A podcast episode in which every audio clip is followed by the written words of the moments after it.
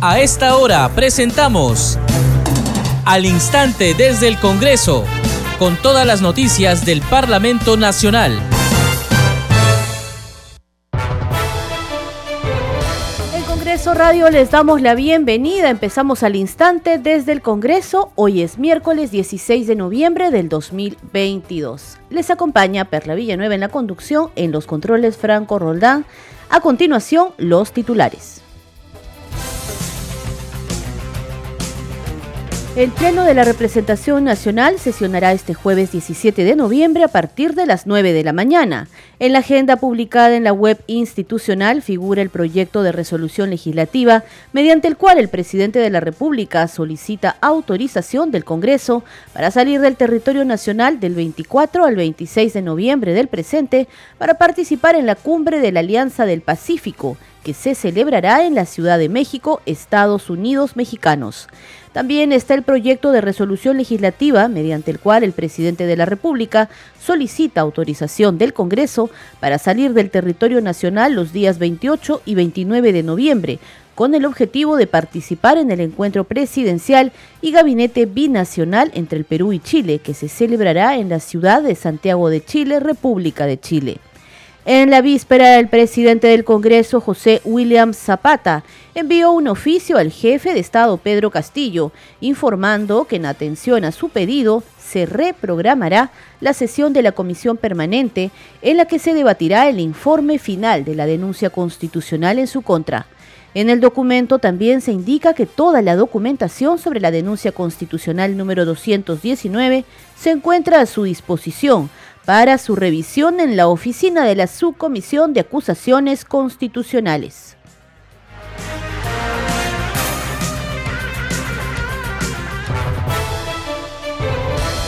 Bienvenidos una vez más, empezamos al instante desde el Congreso, vamos con el desarrollo de la información. El Pleno de la Representación Nacional sesionará este jueves 17 de noviembre a partir de las 9 de la mañana.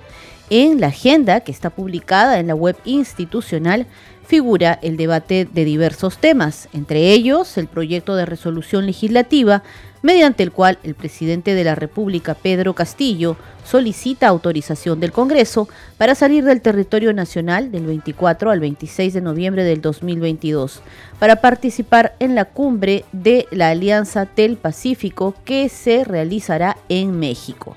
También está el proyecto de resolución legislativa mediante el cual el jefe de Estado solicita autorización del Parlamento Nacional para salir del territorio los días 28 y 29 de noviembre, con el objetivo de participar en el encuentro presidencial y gabinete binacional entre el Perú y Chile, esto en Santiago de Chile. De igual forma, en la agenda del Pleno están los dictámenes de los proyectos de ley que proponen ampliar los usos para los recursos provenientes del cano, sobrecano y regalías. Además, figura el proyecto que propone modificar la ley orgánica de elecciones para optimizar los mecanismos de transparencia de resultados en procesos electorales.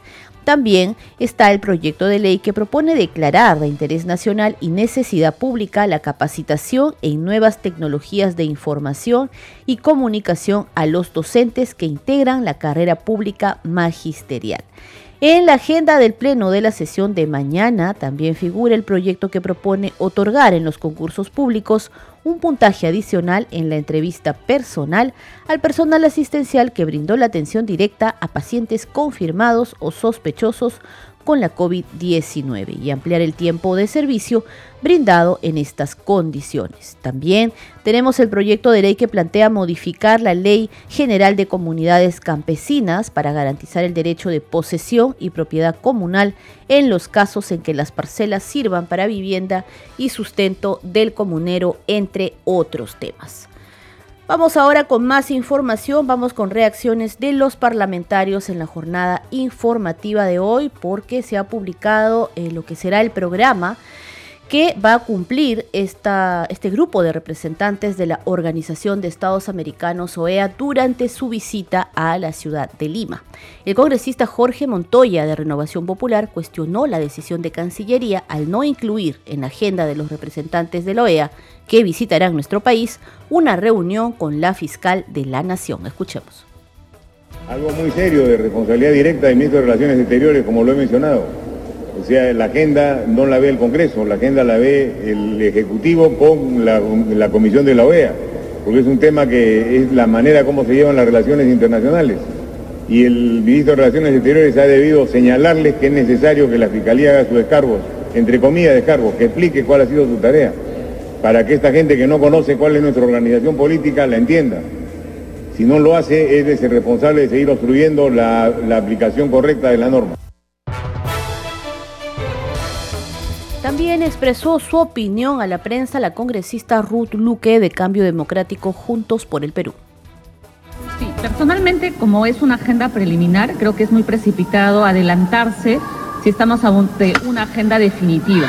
Creo que ese nivel de respuesta definitiva la tendrá que dar la misma OEA, ¿no? Y ellos creo que reunirse con todos los actores posibles. Mi opinión es esa, que debería reunirse con todos los actores que sean posibles en esta visita que va a realizar caso la comisión permanente que va a haber el caso de traición a la patria, que si bien es cierto ha suspendido la sesión, lo estaría reprogramando ya después de la visita de la OEA. Sí, ayer en Junta de Portavoces se nos informó que se suspende este porque hay una coincidencia con una em, sesión que, si no me equivoco, se tiene el propio presidente en la Corte Superior por un pedido. Entiendo que esta se va a reprogramar este, y tiene que ser así, ¿no? La, persona que ha sido, en este caso, acusada, tiene que venir acompañada de su abogada, si así lo considera. Ese es el trámite que establece el procedimiento de acusación constitucional. En la víspera, el presidente del Congreso, José Williams, envió un oficio al jefe de Estado, Pedro Castillo, informando que en atención a su pedido se reprogramará la sesión de la Comisión Permanente en la que se debatirá el informe final de la denuncia constitucional en su contra. En el documento también se indica que toda la documentación sobre la denuncia constitucional número 219 se encuentra a su disposición para su revisión en la oficina de la Subcomisión de Acusaciones Constitucionales. Seguimos con más información. En al instante desde el Congreso vamos a contarles que en sesión extraordinaria de la Comisión de Defensa del Consumidor se analizó la situación actual y los avances de la Comisión ad hoc de la Ley 29625, Ley de Devolución del Dinero del FONAVI. Escuchemos parte de la intervención de los representantes de la Asociación Federación Nacional de Fonavistas y Pensionistas del Perú en la Comisión ad hoc José Miguel Ángel Cortés Vigo. Ya la Comisión Técnica expuso, ahora le toca a la Comisión ad hoc para ir de manera ordenada. Queda usted con el uso de la palabra y va a tomar los 20 minutos que corresponden. Muchas gracias, doctor. Muchas gracias. Bueno, entre todo, conocer la posición del Ejecutivo, doctor, ¿no? La posición de los fonaristas en la comisión como presidente, me toca exponerla. Bueno, el señor José Cortés, como le estaba diciendo, hizo la acción de amparo. No, y en esa acción de amparo, el Tribunal Constitucional determinó que los recursos del FONAVI eran era dinero privado, no público, porque la que creó el FONAVI creó un fondo y no creó una contribución de carácter tributaria. Y si esos dineros eran privados, entonces tenía un, tenía un, un dueño, un propietario era el Fonavista. Habían transcurrido 10 años y con un presupuesto acumulado de casi 120 millones de soles por año, ¿no? 10 millones por año, solamente se hayan identificado los periodos de aportación de 1.170.000 personas, ¿no es cierto? Y no se hayan identificado las aportaciones. Porque para qué dio la plata al secretario técnico, para que identifique las aportaciones, han pasado 10 años y solamente tiene 5.774 este, registrados con sus aportaciones, nosotros hicimos un reglamento para que justamente eso se pudiera dar, no, no para que no se diera. Sin embargo, la posición del gobierno, perdón, del Poder Ejecutivo, mejor dicho, del Ministerio de Economía y Finanzas siempre ha sido, pues, no devolver. Porque hay un tema de fondo en este tema. El, este, mire, el año 2003, este, el, Congreso de la República consideró que ya debería culminar la liquidación de Fonavi, fueron cinco años, y en ese momento la Comisión de Liquidadores de Fonavi estableció que había identificado 13.700 millones de soles en activos del FONAVI.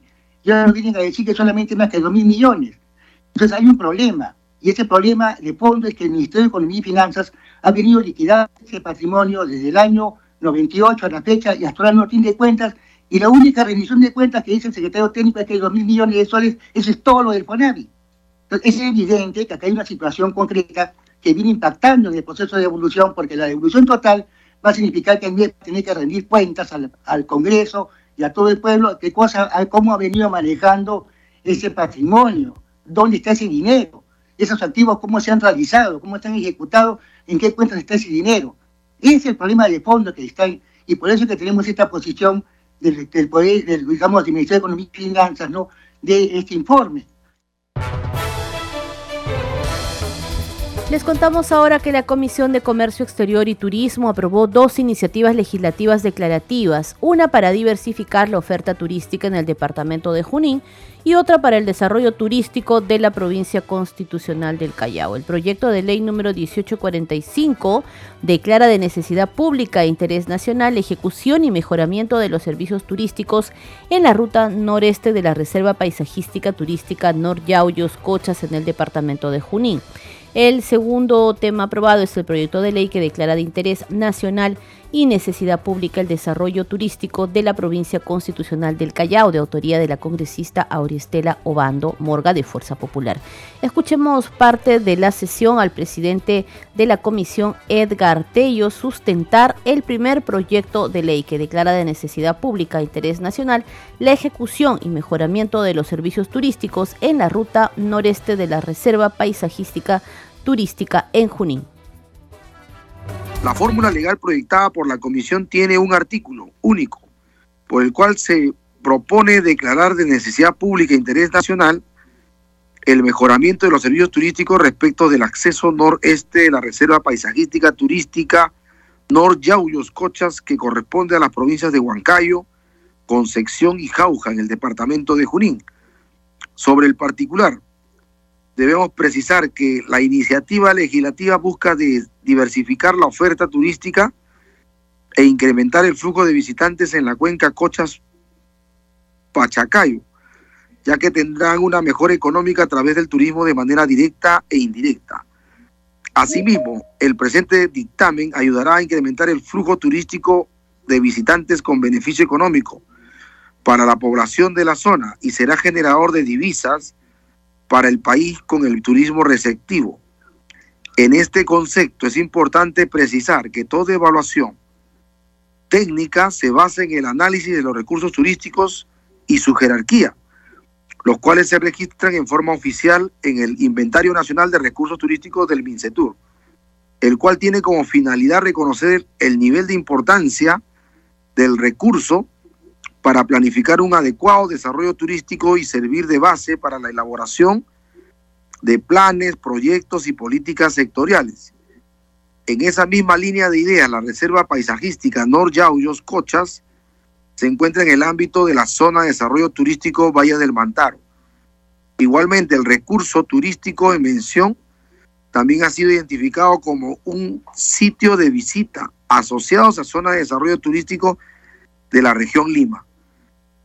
Por las consideraciones expuestas, la Comisión de Comercio Exterior y Turismo recomienda la aprobación del presente predictamen con texto sustitutorio del proyecto de ley 1845-2021-CR que tiene un articulado exhortativo de carácter declarativo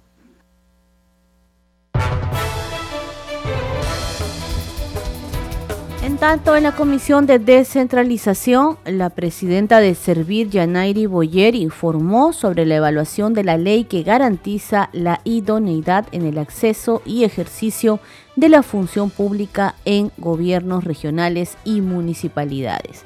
Mientras tanto, en la Comisión de Economía, en representación de la Municipalidad de Villa El Salvador, participó el señor Osvaldo Jiménez Bravo, presidente de Desarrollo Económico del Distrito de Villa El Salvador. El congresista segundo Toribio Montalvo Cubas sustentó el proyecto que propone la ley que fortalece las micro y pequeñas empresas, modificando los artículos 11 y 12 de la ley que modifica diversas leyes para facilitar la inversión, impulsar el desarrollo productivo y el crecimiento empresarial. En tanto, el congresista Juan Carlos Lizarzaburu sustentó la iniciativa que propone la ley que modifica el artículo 4.2 de la ley del Fondo Nacional de Financiamiento de la Actividad Empresarial del Estado. Escuchemos. Tenemos la sustentación del proyecto de ley 3220 que propone la ley que modifica el artículo 4.2 de la ley 2770 Ley del Fondo Nacional de Financiamiento de la Actividad Empresarial del Estado. Se encuentra en la plataforma virtual el señor eh, Juan Carlos Lizar Saburo, a quien damos la cordial bienvenida y dejamos en el uso de la palabra. Con el Cista Lizar Saburo. Muchas gracias, señora presidenta. Como es de su conocimiento, el Fondo Nacional de Financiamiento de la Actividad Empresarial del Estado, FONAFE, es una persona jurídica de derecho público que tiene como principales funciones el normar y dirigir la actividad empresarial del Estado, así como aprobar el presupuesto consolidado de las empresas y administrar la renta producida por la inversión de las empresas de la corporación. La presente ley modifica el artículo 4.2 de la ley 27170, ley del Fondo Nacional de Financiamiento de la Actividad Empresarial del Estado, y tiene como finalidad abordar la imperante necesidad de aquellas entidades que desarrollan sus actividades dentro de un ámbito empresarial competitivo y especializado, en el cual el principio de oportunidad puede definir sus resultados comerciales y financieros, sean sometidos a un debido control a posteriori y de esa manera no se vean perjudicados con la demora que pudiera representar una burocrática aprobación previa de expedientes técnicos, económicos y financieros, poniendo en riesgo proyectos especializados de gran envergadura, así como la oportuna modernización de infraestructura que pudiera devenir en pérdida de posicionamiento y de capacidades. Por estas consideraciones espero contar con su apoyo y el apoyo de todos mis colegas para esta iniciativa. Muchas gracias. Gracias, congresista Lisa Saguro. Continuamos en al instante desde el Congreso. Vamos ahora con otros temas. La presidenta de la Comisión de Relaciones Exteriores del Parlamento Nacional, María del Carmen Alba, solicitó una reunión con los integrantes de la misión de la Organización de Estados Americanos OEA que llegará al país este domingo. Es importante, dijo, que se escuche también como expresidenta del Parlamento, porque fui aludida en la carta que remitió el gobierno a ese organismo regional. Por otro lado, Alba Prieto informó que el procurador del Congreso ya renunció tras su participación en la víspera ante el Tribunal Constitucional. Escuchemos. Bueno, entiendo que ya no está, ya renunció. Eso también nos van a informar a ver qué pasó ahí, porque bueno, yo no conocía a ese procurador eh, no sé quién lo ha designado, haya habido un error y la verdad que es lamentable, ¿no? Lamentable que haya ido eh, un, procurador que no estaba a la altura. Ingresó en noviembre del 2019, esa es la información que tengo, ¿no? Eh, entiendo que, que entró como persona de confianza, ¿no? Y después ha sido procurador. Yo he pedido también una reunión como presidenta de la Comisión de Relaciones Exteriores eh, por ser expresidenta del Congreso y estar aludida en la carta con afirmaciones falsas, como todos conocemos, ¿no? Continuamos con más información. En la Comisión Agraria se sustentó el proyecto de ley 3204 que propone promover la creación e implementación del Banco Nacional de Semillas con sede en la región Cajamarca. Escuchemos al congresista Segundo Quirós, autor de la iniciativa. Que tiene por objeto de ley promover la creación e implementación del Banco de Semillas en el Perú, teniendo como sede central en la región de Cajamarca garantizando con ello la seguridad alimentaria y la preservación de la biodiversidad para las próximas generaciones. ¿Cuál es la finalidad de esta iniciativa legislativa? Aplicar los conocimientos científicos y tecnológicos destinados a la conservación y almacenamiento de semillas criollas o nativas, obteniendo con ello el aseguramiento de genes fundamentalmente que brindan un mejor sabor, olor y calor, y color a los frutos así como también otorgar una mejor resistencia a plagas e impactos del cambio climático. Y en ese sentido es que Cajamarca no está ajena también de cierta manera a estos cambios eh, climatológicos, por eso es que existe un sinnúmero de inconvenientes respecto a la producción de la parte agrícola en ese sentido. ¿Por qué es importante un banco de semillas en el Perú? Porque el Perú es el único país de Latinoamérica donde sus semillas poseen una amplia variedad genética debido a la diversidad en climas, suelos, nutrientes, minerales fauna silvestre, etc. Esto hace que sea importante la preservación, cuidado y distribución de nuestras semillas de alta calidad ante cualquier desastre que afecte a la población. Les contamos ahora que la Comisión Investigadora de Familias Afectadas con Metales Pesados que preside el congresista Manuel García Correa de Alianza para el Progreso se trasladó hasta la región del Cusco para recoger testimonios de pobladores en la provincia de Espinar. El parlamentario expresó su preocupación por el abandono en el que se encuentran estas familias. Escuchemos al congresista Manuel García Correa en diálogo con nuestra compañera Danitza Palomino. Eh, de acuerdo a la información obtenida hoy día, eh, vemos de que realmente este Espinar, eh, el Cusco, es también una provincia que necesita urgente atención, ya que hemos ido in situ a, a ver a las comunidades realmente es este calamitosa la situación. Hay una comunidad este, Cocaracha, eh, Cocaraca, este, que no cuenta con los servicios básicos. No, no tiene agua, no cuenta con luz, no, no tiene desagüe. Y, es muy lamentable, verdad, ver eh, cómo este, está eh, sufriendo esta población de, esta región del Cusco, especialmente en Espinar. Sí, congresista, eh, nos informaba nuestra compañera Cecilia Malpartida que en la sesión descentralizada la representante de la Defensoría del Pueblo indicó que existen 7.956 pasivos ambientales en el Perú y que eh, en la región Cusco existen 291 pasivos ambientales mineros, pero en ninguno de ellos se ha identificado a responsables. ¿Cómo es esto posible, congresista? Sí, es, muy, muy lamentable que no hayan este, no haya registros sobre quiénes son los responsables o de repente por temor no se arriesgan a, decir quién, quiénes son las empresas o este otras industrias que están contaminando tanto el agua, el aire y el suelo. Entonces es muy lamentable que no se tenga ese registro, pero hemos quedado de que este, otra próxima sesión se pueda al menos tener un registro inicial para poder hacer un seguimiento y monitoreo de la misma. Claro. ¿Y cuándo serían estas próximas sesiones? Eh, nosotros la estamos llevando a cabo este mensualmente y quincenalmente hacemos nuestra sesión en comisión y, y también que estamos haciendo las sesiones descentralizadas. Entonces ahí estamos recogiendo toda la problemática de, de todas las regiones del Perú y es de verdad este, bastante sorprendente la situación con la que se encuentran eh, estos pueblos que están alrededor de la minería y no se pueda generar desarrollo. Y es de ahí donde sale el descontento de la población porque no se les está brindando la atención debida, ¿no? Sí, congresista, hemos visto que en esta reunión del Cusco, en esta sesión del Cusco, han participado las actividades de las eh, autoridades locales, regionales y también representantes del Ejecutivo. ¿Cuál ha sido el pronunciamiento de ellos respecto a este tema de la contaminación?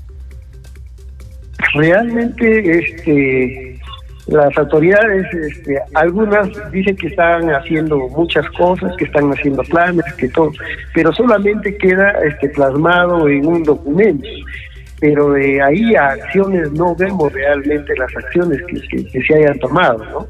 Eh, si bien es cierto, tenemos de que se han hecho tamizajes en algunas de las poblaciones, pero el problema es que solamente queda ahí, ¿no? Eh, ninguna persona salió con tamizaje positivo de que tiene este, metales pesados en su organismo, eh, no tienen ningún este, tratamiento, no, no tienen este, una atención adecuada.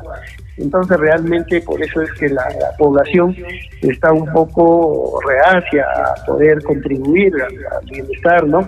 Y que las instituciones fácilmente se puedan ingresar y poder hacer estas este, mesas este, temáticas para poder este, ver más de fondo las necesidades, ¿no? Yo creo que hay una mesa, este, lo que hemos escuchado ahora, que hay una mesa instalada desde el 2012 y la cual este, no ha generado mucho cambio que lo que esperaban ellos, ¿no? Entonces siempre reclaman de que se tomen las acciones debidas para poder contribuir en el bienestar de la sociedad, ¿no? Congreso en redes. Nuestra compañera Danitza Palomino a esta hora nos trae las noticias en las redes sociales. Danitza, adelante. Muchas gracias Perla. Vamos a dar cuenta de las publicaciones en redes sociales. Iniciamos con la cuenta oficial del Congreso de la República. Dice Congreso Informa. Citan a sesión del Pleno del Congreso para el jueves 17 de noviembre desde las 9 de la mañana.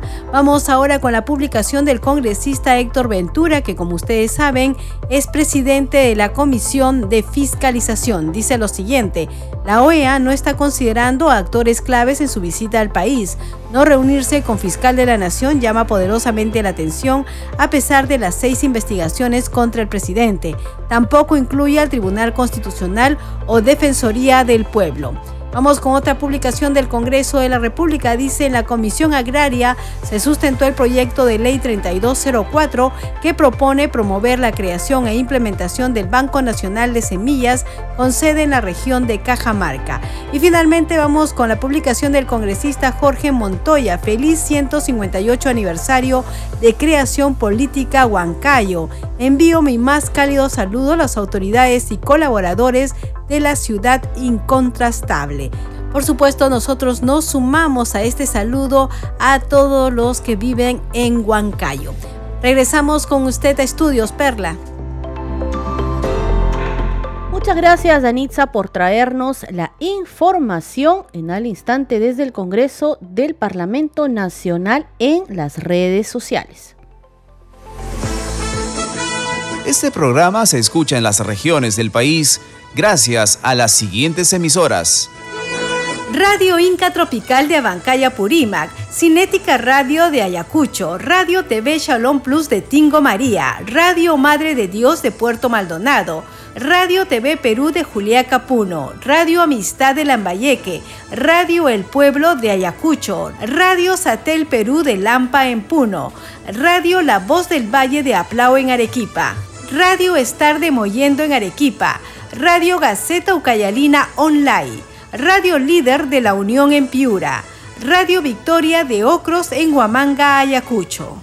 Enseguida, los titulares de cierre. El Pleno del Congreso sesionará este jueves 17 de noviembre a partir de las 9 de la mañana. En la agenda publicada en la web institucional figura el proyecto de resolución legislativa mediante el cual el presidente de la República, Pedro Castillo, solicita autorización del Congreso para salir del territorio nacional del 24 al 26 de noviembre para participar en la cumbre de la Alianza del Pacífico que se desarrollará en México. También está el proyecto de resolución legislativa mediante el cual el jefe de Estado solicita autorización al Parlamento para salir del territorio nacional los días 28 y 29 de noviembre, con el objetivo de participar en el encuentro presidencial y gabinete binacional entre Perú y Chile que se desarrollará en Santiago de Chile. En la víspera, el presidente del Congreso, José Williams Zapata, envió un oficio al jefe de Estado informando que en atención a su pedido se reprogramará la sesión de la comisión permanente en la que se debatirá el informe final de la denuncia constitucional en su contra. En el documento también se indica que toda la documentación sobre la denuncia constitucional número 219 se encuentra a su disposición para su revisión en la oficina de la Subcomisión de Acusaciones Constitucionales. Muchas gracias por habernos acompañado en esta edición de Al Instante desde el Congreso. Nos reencontramos mañana a la misma hora.